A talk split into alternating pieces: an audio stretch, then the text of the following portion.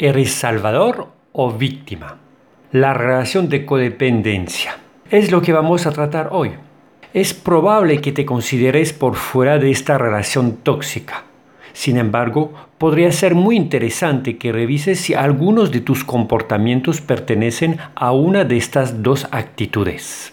Algunas personas viven la vida como víctimas. Son fácilmente identificables en algunas áreas de nuestra vida tenemos actitudes que pertenecen a una de estas polaridades. En tu relación de pareja puede existir una codependencia y es importante que puedas identificar lo que está ocurriendo. En este contenido te doy la oportunidad de liberarte de programaciones antiguas para ser más tú.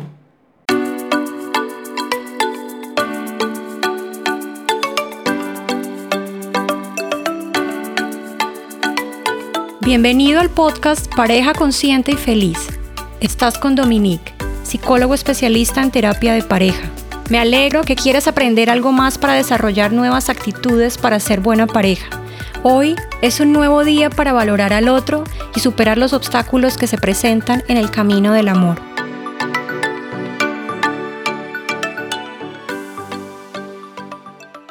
Amalia tuvo una infancia difícil.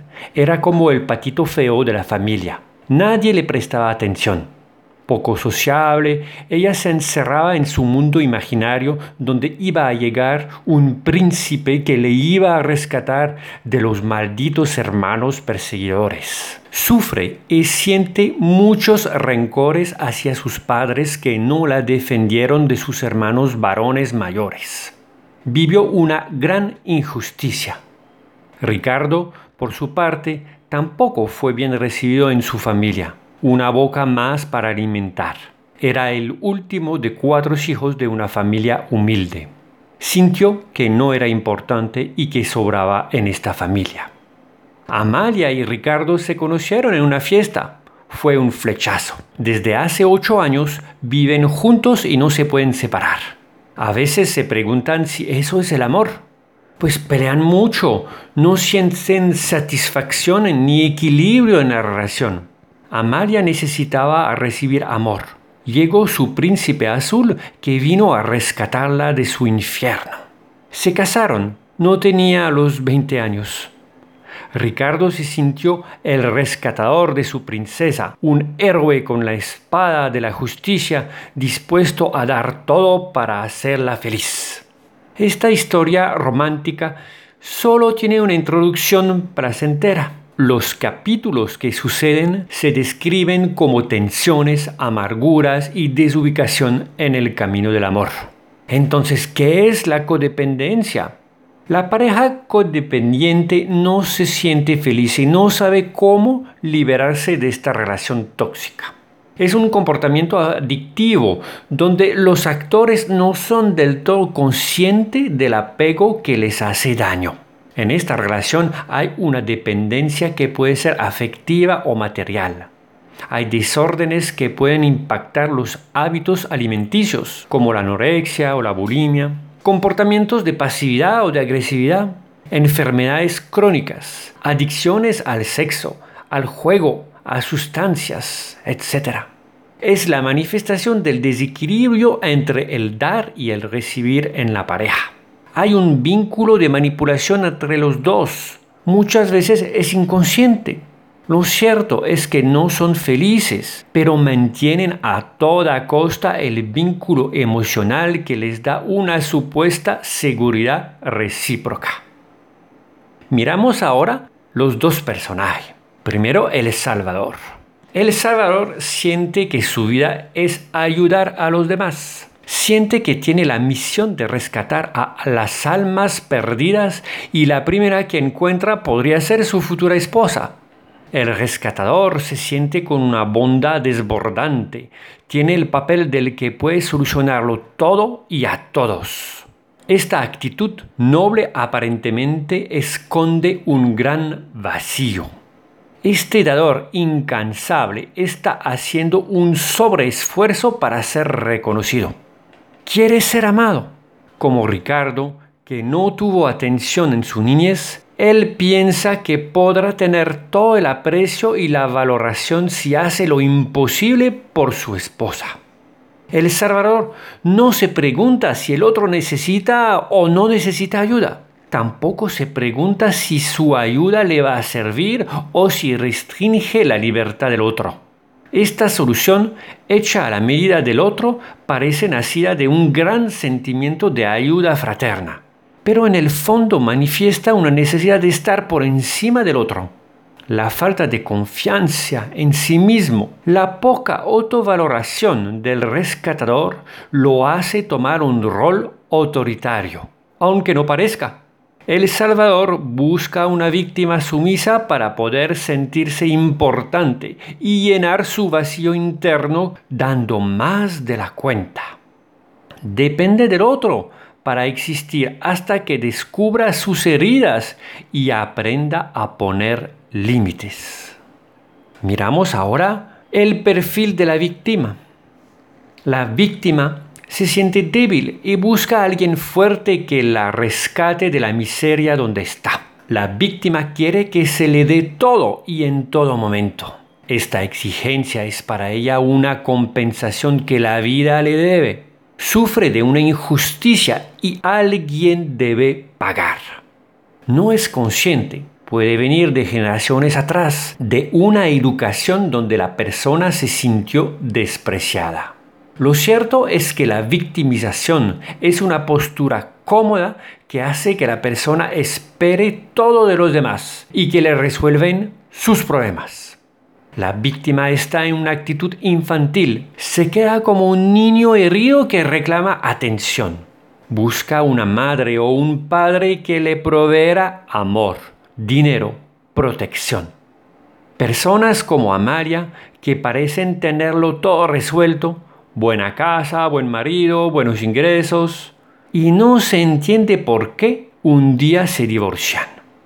El martirio interno que vive la víctima la lleva a no tomar la responsabilidad de su vida. La víctima puede tener miedo y aceptar maltrato. No reclama su derecho a ser reconocida por su valor propio. Para la víctima y el rescatador nunca es suficiente. En el caso del dador permanente, que es el Salvador, nunca es suficiente su entrega. El rescatador puede ponerse en situación de riesgo, él mismo, para cumplir su papel de salvar al otro. Nada es suficiente para intentar llenar el vacío interno de querer ser reconocido y amado por el otro. La víctima siempre recibe y nunca será suficiente con todos los vacíos que tiene. Tampoco se logrará llenar con todo lo que podría recibir. Sigue como un bebé llorando y hambrienta de la leche materna. Como ves, los dos padecen de inmadurez emocional interna, con un vacío muy grande por llenar. Por eso, nada es suficiente y piensan falsamente que el otro podrá suplir sus necesidades.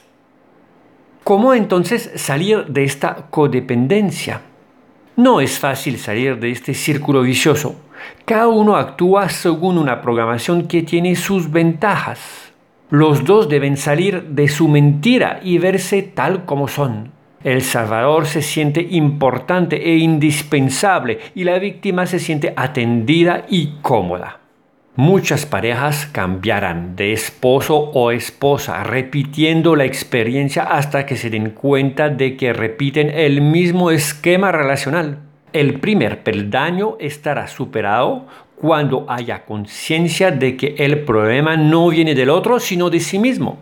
La repetición de las experiencias dolorosas y la ayuda de un terapeuta permite el despertar. Hay una herida que viene por lo general de la infancia una percepción emocional distorsionada de la realidad que hace que se busque un complemento para subsanar estas profundas heridas. Veamos entonces cómo se puede operar el cambio del Salvador. El rescatista, antes de salir al rescate, debe preguntarse por qué lo hace, a qué obedece este impulso si se da cuenta de que es una ayuda por amor, desde la perspectiva del crecimiento del otro poniéndose en un lugar de igual a igual, ya salió del papel de héroe que lo sabe todo y lo soluciona todo. Pareciera fácil, pero su tarea de no dar a cualquier precio es un desafío permanente. Para llegar a este punto, el Salvador deberá darse a él mismo todo el valor, sin que este precio no dependa de nadie volverse autosuficiente sin necesidad de un reconocimiento externo es el precio a pagar. Cuando se siente lleno, él puede soltar al otro. Ya no necesita una víctima, quiere otro adulto para amar. Si la pareja crece al mismo tiempo en conciencia, podrán ajustar su equilibrio entre el dar y el recibir. Si no es así, pues se van a separar. El reto del Salvador es perder el miedo a no ser reconocido. Miramos ahora el cambio que puede operar la víctima. La víctima debe salir de su zona de confort y sentir la fuerza de volver a tener una autonomía que va a ganar por su propio mérito. Es también un gran esfuerzo mental emocional y concreto de ser un adulto responsable e independiente. Que sea en temas afectivos o económicos, la persona reclama su derecho a existir por ella misma y lo demuestra a través de su comportamiento. Hay una decisión y una toma de iniciativas hacia la autonomía, de forma silenciosa, la ex víctima aprenderá unas actividades de éxito que podrá mostrar como el resultado de su nueva madurez. No se trata de decirle a todos que va a intentar tal o tal cosa para luego decir que fue en vano y tener así unas buenas excusas para mantener su estado de asistida. El reto entonces de la víctima es perder el miedo al abandono. Conclusión. Para todas las parejas que están o no están en una relación de codependencia, es un desafío permanente mantener un equilibrio entre el dar y el recibir. Todos somos relacionados y dependemos de los demás para vivir. Nadie pretende tener una autonomía total sin necesitar a nadie. Las interrelaciones son necesarias y sanas. Lo importante es mantener la conciencia despierta en el por qué y en el para qué ayudo o recibo la ayuda. El discernimiento está en la capacidad de dar un paso atrás cuando veas que tu actitud está en modo víctima o en modo salvador. Cuando te pones por encima en actitud de querer solucionarle al otro algo que no te ha pedido, estás en el lugar equivocado. Si en tu relación te quejas y reclamas, cuando te sientes por debajo del otro con una actitud de fragilidad, seguramente no te relacionas a la par. Es importante mantener la libertad como fruto de la madurez individual y de la confianza mutua. Se puede pedir ayuda al otro, pero que no sea para llenar vacíos afectivos. La ayuda que ayuda es la que sirve al otro antes de servirse a sí mismo.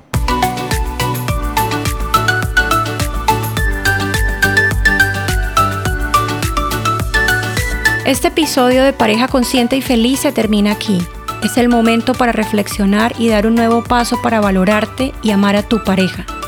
Gracias por compartir y suscribirte. Conéctate a la página dominich.com y consúltame para que te pueda compartir más herramientas efectivas para tu equilibrio físico, emocional, mental y espiritual.